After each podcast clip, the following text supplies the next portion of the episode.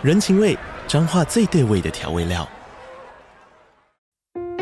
人，你在这端，我在那端，各自忙碌又相互牵挂。情，街角的吵杂声传递温暖与思念。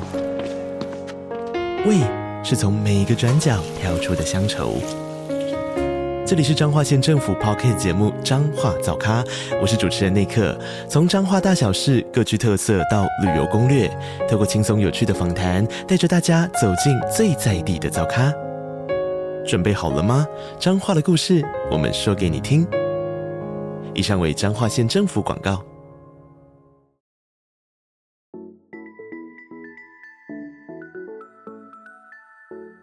大家好，欢迎收听斜杠杠杠杠，大家来开杠。我是乔王，我是威廉。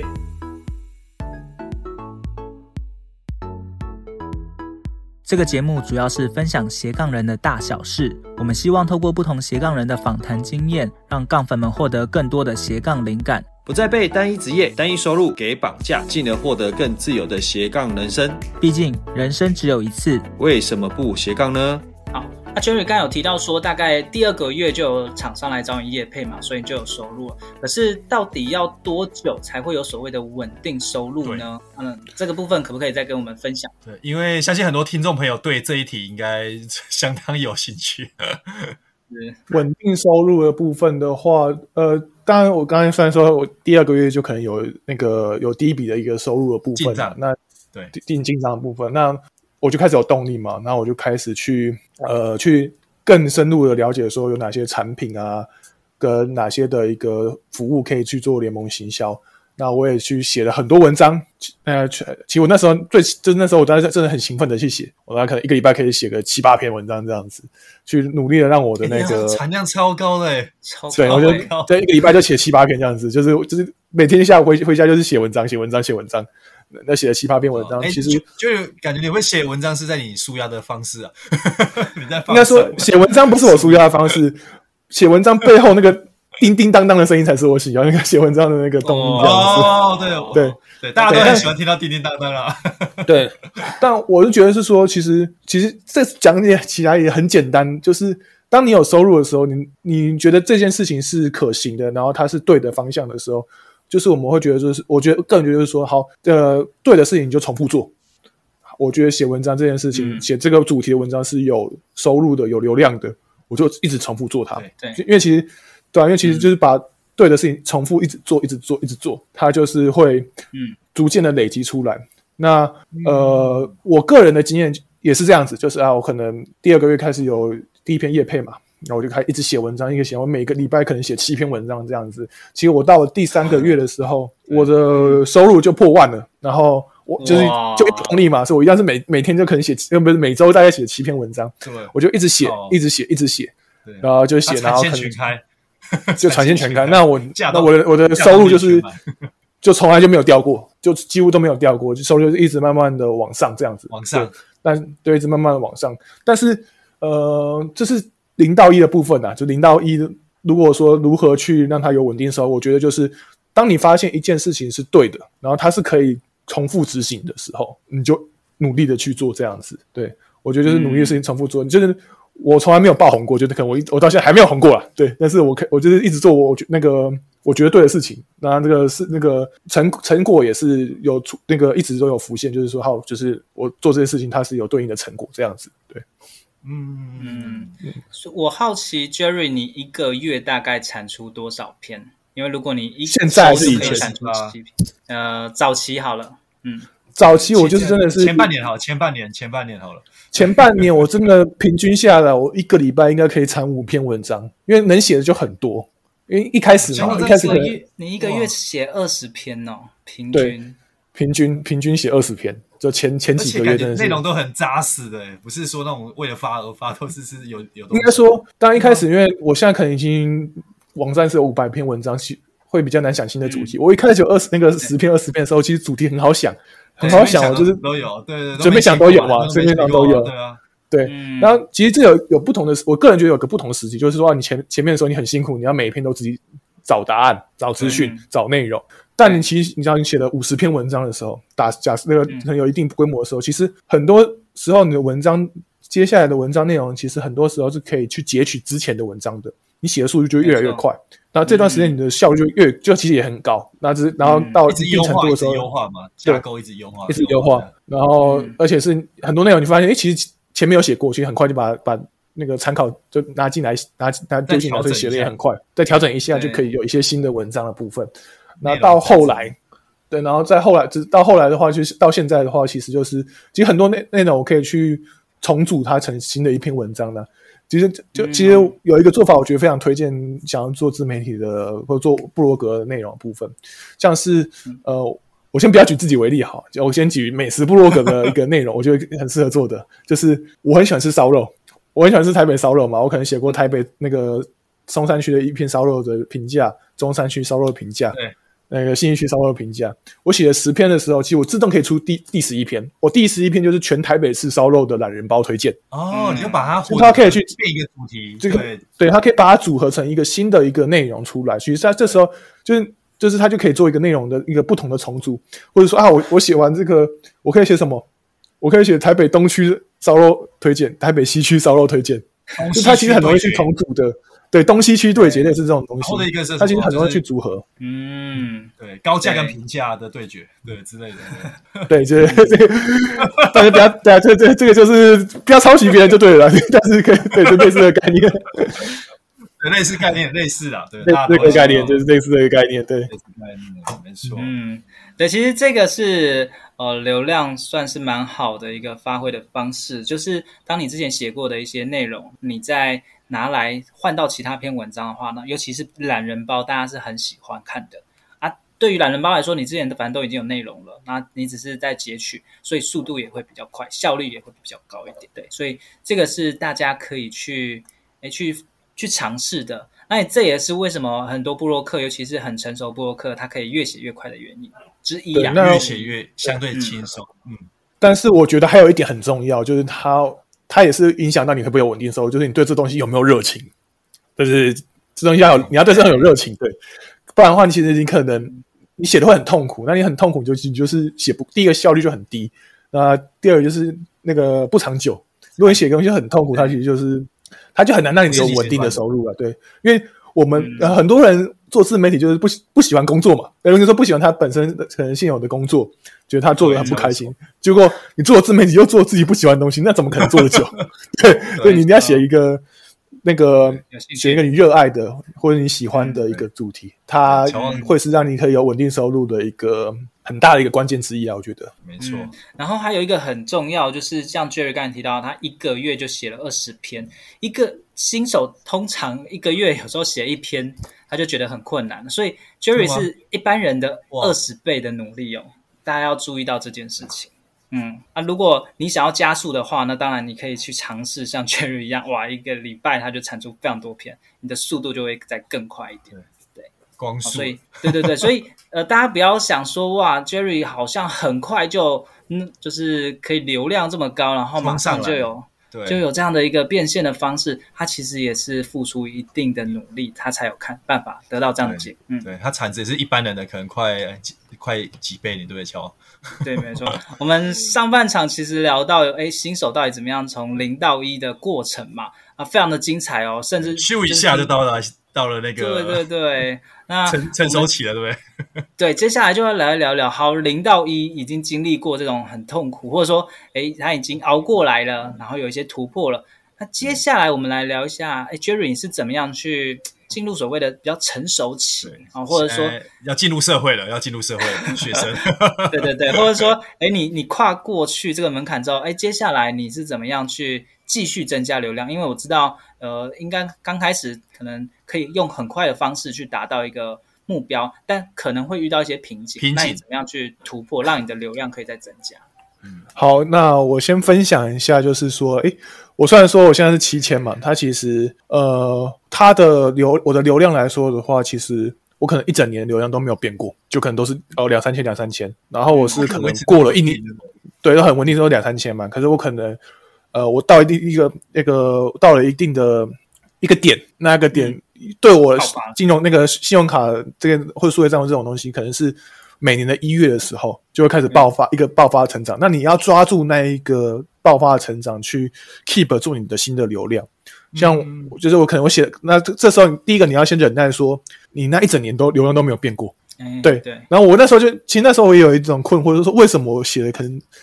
那个一月一百篇，然后十二月已经两百篇，我文章的流量都还是这个这个流量，甚至有一些时候还会。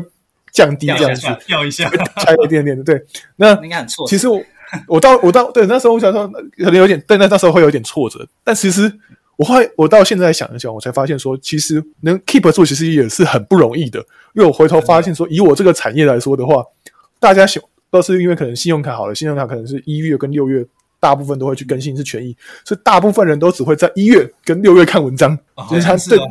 对，就是以以我们这个产业来，所以说。你一月跟六月一定是最高的，那其他一定是往下掉。嗯、所以我们 keep 其实表示说，它不是 keep 住，它其实是你有成长，只是你看不出而已。对，对。那其实，但我那时候不知道嘛。那我这个，但是我还是觉得，我还是持续努力的去写。对，我还是持续努力写，大家一直 keep 住。那终终究你的努，你真你正确的努力会为你带来成果。那、嗯、我可能我的成我的成果每次可能都是在我年初的时候，我就会爆发。那爆发那一次的时候，你要。抓住他，就是说，好，你的流量爆发以后，你要赶快回去看呢、啊，看，看一下，看一下，你你你文章到底有没有需要更新的地方，你要赶快去更新。所以我每年的呃的一月、一月、六月跟六月那几天，我真的就是熬夜，我就每天都在熬夜，就就为了为了，因为我流量起来了嘛。哦，有一篇文章，因为那个更新的那个对那个权益权益更新了以后，它整个流量起来了，我赶快说，哎，这个文章是不是需要哪边再优化？哪篇文章资讯需要更新，去把它那个流那个确定是正确的东西，因为 Google 对 Google 喜欢看正确的嘛，然后喜欢看内容丰富的，我赶快把它加一些内容啊，把资讯更新上去。对，那它可以维持出啊这篇流那个排名突然往上起来，我就是再去就把它 keep 住，接触那些流量部分。因为呃，我觉得啦，我觉得部落格其实没有所谓所谓的什么写完一次你就放着不管，对我。我这个才我自己的经验来说是没有这件事情的。对、嗯、我写完文章的时候，我每一篇文章我几乎都改过十几次，就一直加、一直加、一直加。对我就可能我比较那个比较多，可能改过上百次，就是为了就是让它可那个。当然，每定期更新以外，或者说它其实我要加一些内容的时候，我就要要慢慢把一直加进去，一直加进去，就让它可以越来越丰富，富，然后对，那它排名可以维持住在那里。所以我其实不相信一件事情，就是说你啊，你部落格就是把文章写了，你摆那边就有流量，排名好的话就可以一直就有，对，躺着就有。其实我不相信这件事情的。哎，就是你讲的这个真的是。像我们一般人，如果你没讲的话，我们真的觉得说，哎，部落客不就写完，然后就放着，然后再继续写新的就好，就感觉对啊，就是写新的就好。对，其实我一开始我零到一的时候，可能是两层优化，八成写新文章。我现在就是八成在优化文章，两层写新的文章，就是配比的话，就这样。时间的分配，对，嗯，反而更有效率，对不对？对啊，因为但是而且也是因为产量关系，我因为现在已经 五百多篇的更新文章很累，优化文章很累，所以他要花比较多时间。对，那这时候就是。也就是说，我也会请一些我的协助的编辑，很难啊，对对，所以这时候我就会开始，对我就会写一些新的东西，就是可能我就要请新的编辑，我就请一个编辑来协助我，要请新编辑，就是先编辑说啊，你要帮我呃跟我讲说哪些我。文章可能要更新，要帮我更新一下，要分要降低我的时间，因为每一个人都只有二十四小时，而且我还是只有全职的，我不是全职，所以我的时间也不多，所以我要对，你你是兼兼职，对，我是兼职，所以我就花对，所以 我就觉得两件事情呢、啊，就是花钱省时间，花时间省钱，那就看你你有时间你就花时间，你开始有收入的时候，你可以花钱去节省你的时间，这样子，没错，去转换。对，那 Jerry 你在。做创造这种收入的过程中啊，有没有去主动出击去接一些广告啊，或者是业配，还是你都是等别人来找你比较多？呃，我其实老实说，就是真的主动出击很少，就是大概这十次，应该是十次而已。只是你说这些、嗯、这些年才十次，对，这些年才十次，就是除非我真的很有兴趣，我才会去主动出击。你看 Jerry 是不轻易出手的，他一出手就是一定要。应该说，因为被动的就已经够多了，就不用主动出击了，哦、已经够多了，对，已经够忙了，对，已经够忙了，已经够忙了。但是关于主动出击、会被动出击的，呃，会被动的时候，我有我有几个方式，我觉得是可以增加，呃，无论是你的价格或是你的成交的几率的部分，我觉得这些效果都不错。嗯、那当然。因为我经营部落格，其实我我不我不是啊，帮部落格，我把它当成是一个事业，对，就是一个事业去制作的部分。所以说像是呃，像我们公司的去外面简报，我们都会有所谓就是我们公司的介绍嘛，简介的这样的 sales kit。对，对，那其实我个人也有，我有我自媒体的一个 sales kit。那我会清楚的把我说，哎，我的目前的流量啊，我的合作的客户，那我的成功的案例，跟我擅长的内容，去制作成一份简易的 sales kit，在我在主动出击或是别人来询问我的时候，我可以把这一份丢给他。那这个让会让我自己，他当然他看嘛，就是很一目了然嘛。比起我可能呃，可能社团出社团问的时候，他可能说啊，你你就会打几段文字说啊，这是我网址，啊，我的流量是多少这样子来说的话，其实它更有一个吸引力。那让他小妹，那我们的业主来说的话，他其实更容易吸收。那或者说他是广带，他其实把这份拿去给他业主去介绍的时候，更好报告，更快报告。他他其实这个其实我觉得是非常有对于说说你要提提高你的成交的几率，以及说提高你的价格，因为它其实这样会让你看起来很比较专业。嗯，就是它可以提升你的一个价值价值感的部分。所以它其实会无论是主动出击啊，或者是说当别人来询价你的时候，你可以提供这样子的内容。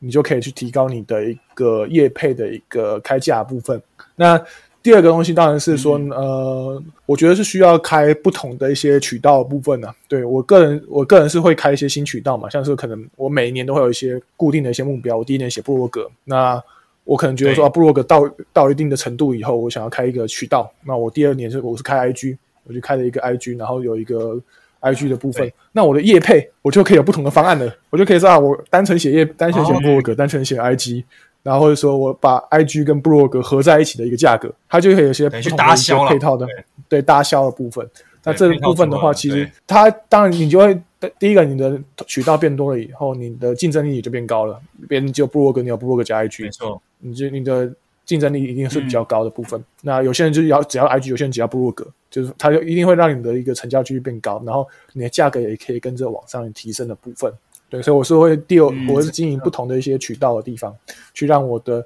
整个的一个品牌看起来是更丰富的，然后更专业度，跟可以提到更多的一个人，就可以触及到更多的人。嗯，了解。哎，那秋月、嗯、这边，我们相信很多听众朋友也蛮好奇的，就是说，哎，你第一年是部落格嘛？那第二点就说，哎，为什么想要转战 IG，而不想要说，哎，就是可能用 Line 的一个群组，反然后或者是说，接下来第三年转战 Line，它是不是中间有什么一些机缘或者是故事啊？还是就纯粹你的？我觉得是，呃，应该说，我其实都会尝试一下。其实我虽然说我刚我主要是 IG 啊，嗯、然后跟 Line 社群，其实我也是有粉 FB 粉专的，只是我 FB 粉专没有做起来而已。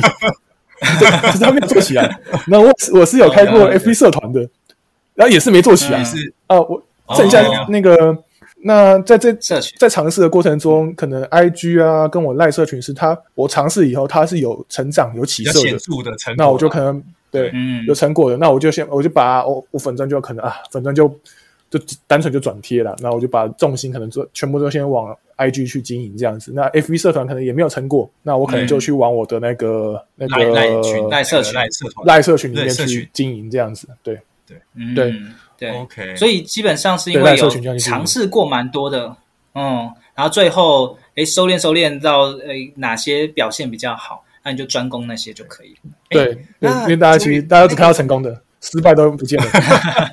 对对对。那这边其实我们也蛮好奇，是说，诶你你有发现说，因为你试了很多的渠道嘛，那你会觉得说，诶为什么你后来转在 IG 哦，比较蛮成功的，跟你转在 Line 社群特别成功，你会觉得自己就会觉得说，诶到底是怎样的一个？呃，原因让你这两个就是说，哎，真的是做的相当的好。对，你是有看到什么？我觉得经营的成功的话，其实我觉得还是因为有红利期跟有那个运气的部分啊。因为其实那时候二零一九、二零二零年的时候，我要开始做 IG 的时候，其实因为 FB 那时候已经没有红利，但一直在靠要，就是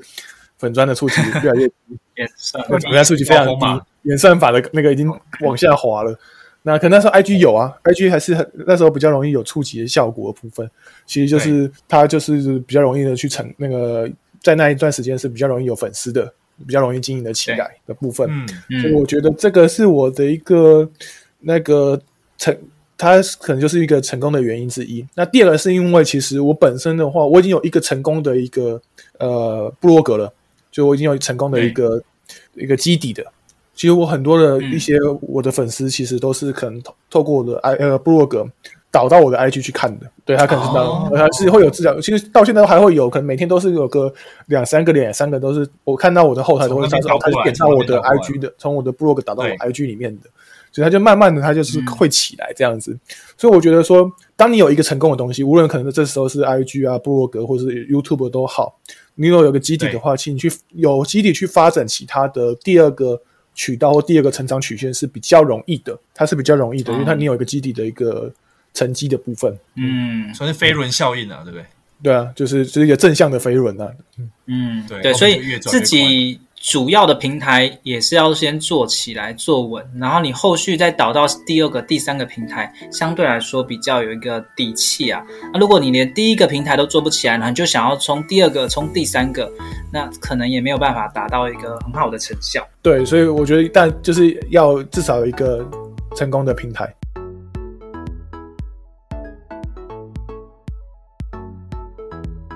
听完这期节目后，你觉得哪一个部分对你有帮助或者印象最深刻呢？欢迎你在 YouTube 频道下方留言告诉我们，并且分享这集节目给你需要的朋友喽。还有，请大家记得追踪一下斜杠杠杠杠的 IG，我们会把这一集的精华重点以及来宾送给大家的一句话整理之后放在上面，帮助大家快速复习。IG 搜寻斜杠杠杠杠就能找到喽。如果你也想要发展斜杠，我们在脸书上有个私密社团，你只要在脸书搜寻斜杠人交流区，就可以免费加入这个社团，和大家一起交流更多的斜杠大小事喽。如果觉得这一集的节目不错，也欢迎在 Apple Podcast 订阅以及五星吹捧，或者在斜杠杠杠杠的 YouTube 频道订阅、按赞、追踪，并且开启小铃铛喽。